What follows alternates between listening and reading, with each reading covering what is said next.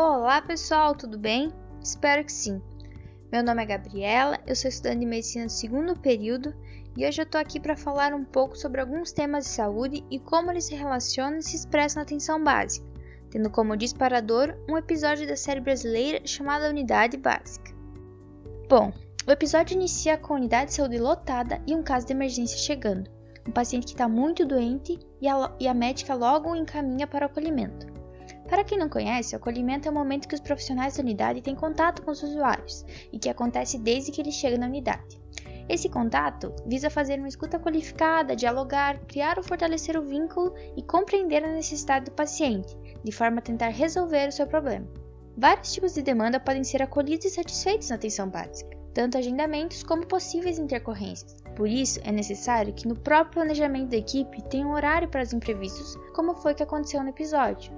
Também, na sala de espera, além de ser um local de acolhimento, é um dos lugares onde acontece algumas formas de educação em saúde, como retrata na história, por exemplo, o uso de cartazes informativos sobre a doença em questão. Além disso, posteriormente, o médico da série explica à população sobre como ocorre a disseminação da doença e trabalha junto com a comunidade para uma possível melhoria. Isso retrata um pouco de como é importante conhecer a realidade na qual estamos inseridos, de forma a aproximar a equipe e, a re e relacionar a teoria com a prática, por meio de atividades lúdicas, rodas de conversa, falando de maneira simples, não esquecendo de valorizar sempre o conhecimento da população. A educação em saúde deve atuar principalmente promovendo a prevenção e promoção de saúde, fomentando a qualidade de vida e bem-estar, impedindo o desenvolvimento de doenças. Porém, é bom lembrar que educação precisa ser feita tanto para a população como para a equipe, seja de forma continuada ou permanente. Um bom meio de se fazer educação em saúde é reconhecendo os nossos críticos daquela unidade, e para isso é preciso ter noção de território. O território é a área de abrangência da unidade, que pode ser um espaço limitado por um número X de pessoas.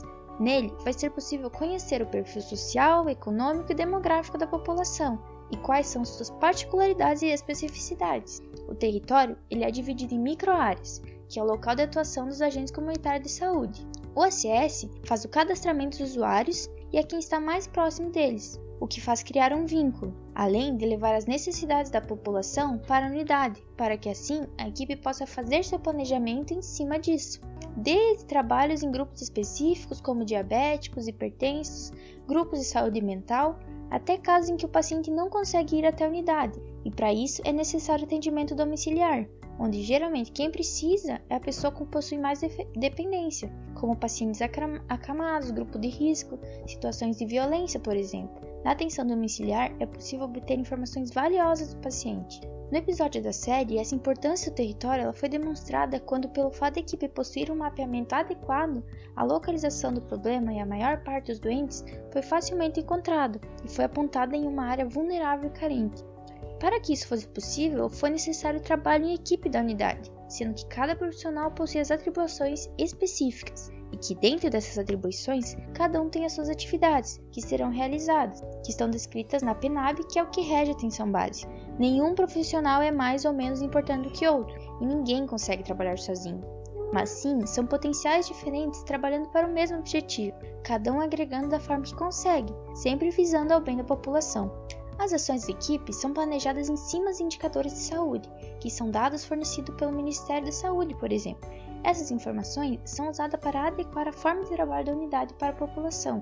Esses indicadores possibilitam trabalho com grupos de risco e situações que demandam intervenções, além de facilitar o monitoramento de metas que precisam ser atingidas, como foi mostrado no episódio da série, quando a região acometida pelo surto de leptospirose encontrava em condições sanitárias precárias, sendo visível a necessidade de medidas de intervenção.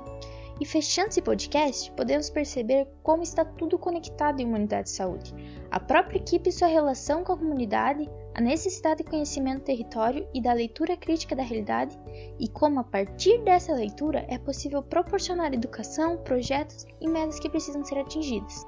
Bom, por hoje é isso, pessoal. Espero que tenham gostado. Um grande beijo. Tchau, tchau.